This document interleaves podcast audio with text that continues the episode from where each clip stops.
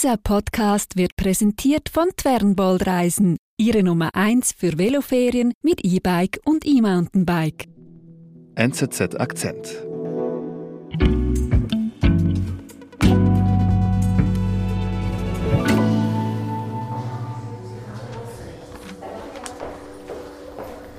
Ninve, wo sind wir denn gerade hier? Wir sind gerade im Wartezimmer eines Schönheitschirurgen in Deutschland mhm. und dort wartet die 19-jährige Esra auf ihren Termin. Mhm. Dann lässt sie jetzt also gleich was machen. Ja, genau, aber sie sitzt hier nicht ganz freiwillig, denn ihre Familie zwingt sie, ihre Jungfräulichkeit wiederherstellen zu lassen. Okay, ihre Jungfräulichkeit wiederherstellen zu lassen? Ja, das klingt erstmal sehr kurios, aber Esra hatte vorehelichen Sex und dadurch ist eben ihr Leben in Gefahr. Mhm. Und man muss wissen, dass Esra aus einer sehr streng muslimischen Familie kommt, sehr konservativ. Und für diese ist Esra, man muss es leider so sagen, ohne ihre Jungfräulichkeit gar nichts mehr wert und eine Schande für die Familie.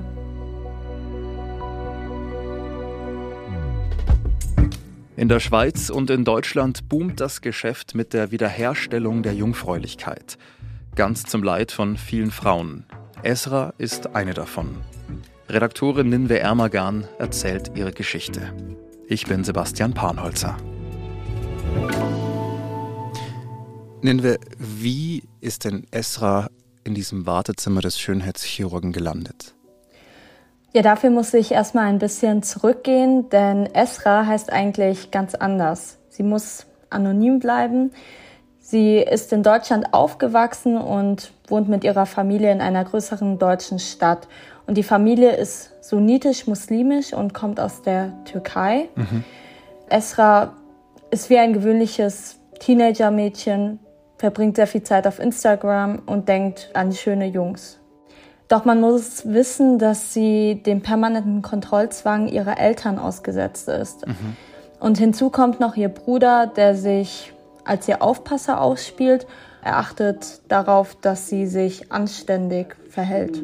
Unter ständiger Beobachtung, jeder Step von mir wird verfolgt und wo ich bin und was ich mache. Okay, also ihr Bruder überwacht sie regelrecht. Genau. Er bespitzelt sie, wo er auch nur kann. Und Esra muss total aufpassen. Sie muss alles geheim halten. Sie darf nichts mit äh, Jungs zu tun haben. Immer irgendwelche Ausreden gehabt, dass ich bei Freunden geschlafen habe. Und oder? sie versucht natürlich, trotz der konservativen Familie, irgendwie ein selbstbestimmtes Leben zu führen. Mhm. Immer dieses Risiko da gewesen. sie hat sogar einen Freund, mit dem sie auch schon Sex hat. Aber das darf die Familie unter keinen Umständen wissen. Weil die Familie eben so konservativ ist. Genau. Man muss wissen, dass viele Migranten ihren Kindern einen sehr konservativen Ehrbegriff auferlegen, der dazu führt, dass die weibliche Sexualität verteufelt wird. Und es ist eben wichtig, dass die Frau jungfräulich in die Ehe geht. Mhm. Und die Frau soll sexuell unberührt sein, das ist ganz wichtig. Ihr Jungfernhäutchen, was auch als Hymen bezeichnet wird, muss intakt sein. Also sie darf keinen vorehelichen Geschlechtsverkehr gehabt haben. Und in der Hochzeitsnacht soll das Blut auf dem weißen Laken dann als Beweis dienen. Dass sie noch Jungfrau war. Genau. Und ist sie keine Jungfrau mehr oder blutet sie nicht, wird sie geächtet, verstoßen und sie kann sogar umgebracht werden, was auch als Ehrenmord bezeichnet wird, damit die Familie eben die Ehre wiederherstellen kann. Hm, mhm. Und wie geht's dann bei Esra in ihrer Geschichte weiter? Über Instagram bekommen hat, dass ich irgendwelche Typen mit ins Auto nehmen würde. Ja, eines Tages konfrontiert sie ihr Bruder mit einer Nachricht, die er über Instagram erhalten hat. Mhm. Und da stand drin, deine Schwester ist die ganze Zeit nur am Rumficken. Okay. Zusammengeschrien und hat gesagt. Und ihr Bruder rastet aus, als er das gehört hat. Und er denkt gar nicht darüber nach und prügelt auf sie ein. Mhm. Er droht sie mehrfach umzubringen. Und erst als sie wirklich auf den Koran schwört, heult, schreit, keinen Sex gehabt zu haben, glaubt er ihr. Es tut halt extrem weh, dass sowas von einem nicht von nicht ist sowas das kommt nicht von deinem ist Feind. Also wirklich eine sehr bedrohliche Situation für Esra. Ja, absolut. Und das ist ihr auch bewusst. Sie wird gezwungen, ein Doppelleben zu führen.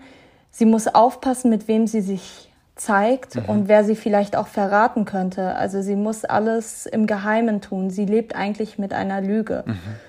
Und Monate später, nach dem Vorfall mit dem Bruder, schnappt eines Tages ihre Schwester ihr Handy. Der Verrat von meiner Schwester kam, als sie mein Handy genommen und hat. Und guckt mal so, was Esra so treibt. Mhm. Und dabei findet sie dann auf einmal Nachrichten von einem Jungen. Und sie erkennt, das ist ihr Freund. Und sie tauschen Sexnachrichten aus. Und sie merkt, sie ist keine Jungfrau mehr. Ich eigentlich meiner Schwester immer vertraut habe. Und was passiert dann, als die Schwester das realisiert? Dass ich keine Jungfrau mehr bin und hat es dann meiner Mutter erzählt. Die Schwester weiß ganz genau, was passiert, wenn sie es jemandem in der Familie erzählt. Mhm. Aber sie hat es trotzdem gemacht und ist dann sofort zur Mutter gegangen. Und die Mutter war natürlich außer sich. So schlimme Sachen gesagt, von wegen, dass ich eine Schlampe sei, dass ich äh, unser, unseren Ruf befleckt hätte und dass kein Mann mich jetzt nehmen wird. Sie hat dir direkt vorgeworfen, du bist eine Schande für die Familie, du bist nichts mehr wert. Was wird jetzt auf mich zukommen, wenn ich nach Hause gehe? Und bin dann zu einer Freundin gefahren. Was bedeutet das denn nun für Esra, jetzt wo ihre Familie oder zumindest die Mutter und die Schwester Bescheid wissen? Die Frauen haben erstmal entschieden, das für sich zu behalten, unter sich zu klären und den Männern nichts von Esras Schandtat zu erzählen. Ich habe mehrmals gedroht, mich umzubringen, dass wenn ich der Familie irgendeinen äh, Ruf bringen würde. Sonst würde ihr das Schlimmste drohen. Sie wissen nämlich ganz genau, dass der Bruder sie umbringen könnte. Das hat er ihr in der Vergangenheit mehrfach angedroht. Und das hat sie mir auch mehrfach erzählt. Mhm. Die beiden Frauen zwingen Esra einen Termin beim Schönheitschirurgen zu machen, damit sie ihr Jungfernhäutchen wiederherstellen kann. Denn nur so kann sie laut ihrer Mutter überhaupt noch einen Mann abkriegen und die Ehre der Familie retten und somit auch ihr eigenes Leben. Da habe ich eingewilligt, weil ich nicht wusste, wie ich anders meine Mutter zufriedenstellen soll in dem Moment. Wir sind gleich zurück. Velo-Enthusiasten kommen bei Twernbold ebenso auf Touren wie gemütliche Genussfahrer. Auf verschiedenen E-Bike-Reisen kurven sie durch Europa und erleben Inseln, Berge und Landschaften auf die bequeme Tour. Alle Strecken sind rekognosziert und kompetente Guides, Top-Meetbikes und der Begleitbus von Twernbold sind immer dabei. Twernbold-Reisen, die Nummer 1 für Veloreisen mit Schub.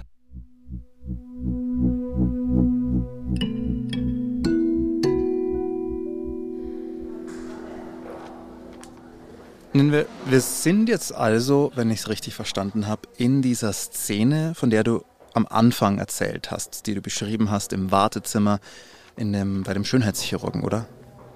Ja, genau. Also Esra ist verzweifelt. Sie hat auch versucht, gegen diesen Schritt anzukämpfen. Sie muss etwas machen, was sie eigentlich gar nicht machen möchte, aber sie kann nicht einfach sagen, hey, ich möchte das nicht. Ich weiß nicht, ob es der Einfluss war oder die Angst war, dass wenn ich es nicht mache, dass mir vielleicht irgendwas angetan wird, dass mein Bruder oder mein Vater davon was erfahren wird. Und jetzt sitzt Esra bei dem Chirurgen. Was ja, macht sie denn jetzt? Der Arzt hat mir dann repräsentiert, wie es ist denn, wenn man sich zunähen lässt. Und Esra geht dann wirklich in den Behandlungsraum des Chirurgen. Und sie muss im Grunde genommen nicht viel über ihre Situation erzählen, denn es ist nicht das erste Mal, dass ein Mädchen aus diesem konservativen Kulturkreis hier erscheint. Und man muss wissen, die Zahl der Eingriffe nimmt zu. Wie oft diese Hymenrekonstruktion vorgenommen wird, kann man nicht sagen. Es gibt wenige Studien, aber die Studien, die es gibt, die weisen bereits auf alarmierende Befunde hin. Was man aber sagen kann, es gibt einen regelrechten Markt für die Wiederherstellung des Jungfernhäutchens. Mhm. Man kann im Internet ganz schnell fündig werden. Man bekommt viele Angebote. Solche Eingriffe kosten teilweise bis zu 4000 Euro oder Franken. Es gibt auch Angebote in Kliniken wie in Zürich oder Luzern. Und sie werben mit Slogans wie in weniger als einer halben Stunde wieder zur Jungfrau werden. Okay. Und neben diesem operativen Eingriff gibt es online ganz einfach zu finden Blutkapseln, künstliche Jungfernhäutchen oder Straffungsgels. Aber Esra sitzt ja jetzt auf diesem Behandlungsstuhl bei dem Schönheitschirurgen, um eben so eine Rekonstruktion ihrer Jungfräulichkeit durchführen zu lassen. Also sie lässt das jetzt wirklich mit sich machen. Esra hatte, das muss man sagen, Glück im Unglück. Dem Arzt ist ihre Situation völlig klar. Sie haben sich ausgetauscht. Sie konnte offen mit ihm reden. Und er weiß, dass sie nicht freiwillig hier ist, mhm. dass sie sich dem Druck ihrer Familie beugen muss. Und er hat natürlich überlegt, wie kann ich ihr am besten helfen. Und dann haben sie sich entschieden, sie macht diese Rekonstruktion nicht und er stellt ihr einfach ein Dokument aus, mhm. das dokumentiert, sie hat diesen Eingriff vorgenommen und sie ist wieder Jungfrau. Ja, dann habe ich angeblich mein Jungfernhäutchen zunehmen lassen und es war dann wirklich so Glück um Unglück. Also sie bekommt jetzt quasi so ein offizielles Zertifikat und damit ist die Familie jetzt ruhig gestellt.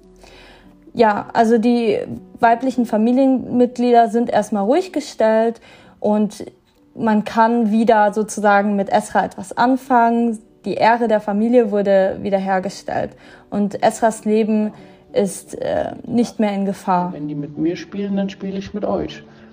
Und bis heute denken sie, ich hätte es gemacht. Ich bin jetzt auch nicht mehr beschmutzt, befleckt, weil äh, mein Jungfernhäutchen ist ja wieder zu.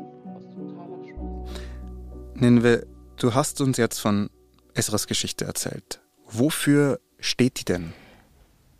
Ja, Esras Geschichte steht sinnbildlich für die Unterdrückung der Frau in vielen patriarchalisch geprägten Kulturkreisen mhm. und es demonstriert diesen Jungfrauenwahn.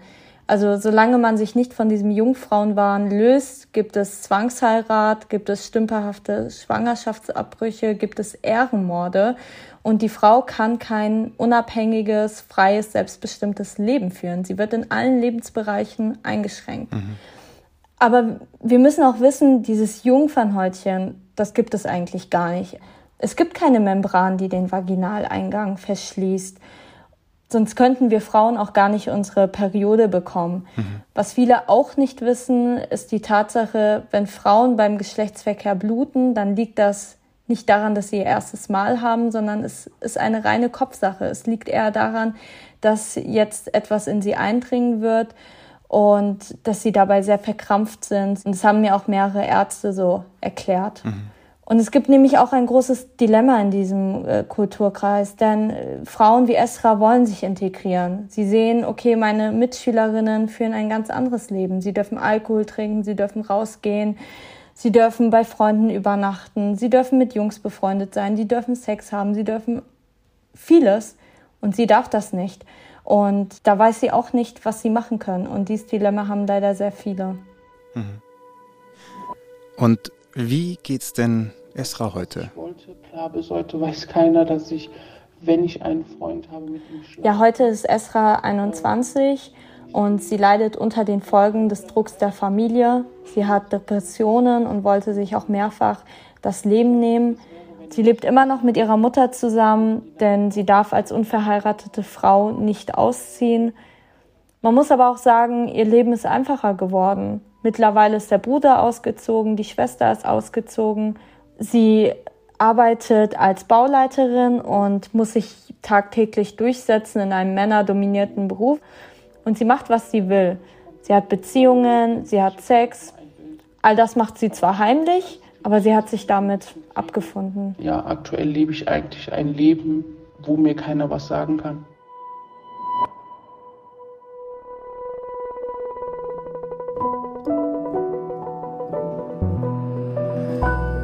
Ninve, vielen herzlichen Dank, dass du uns die Geschichte von Esra mitgebracht hast. Danke, dass ich dabei sein durfte. Das war unser Akzent. Produzentin dieser Folge ist Romana Costa. Ich bin Sebastian Panholzer.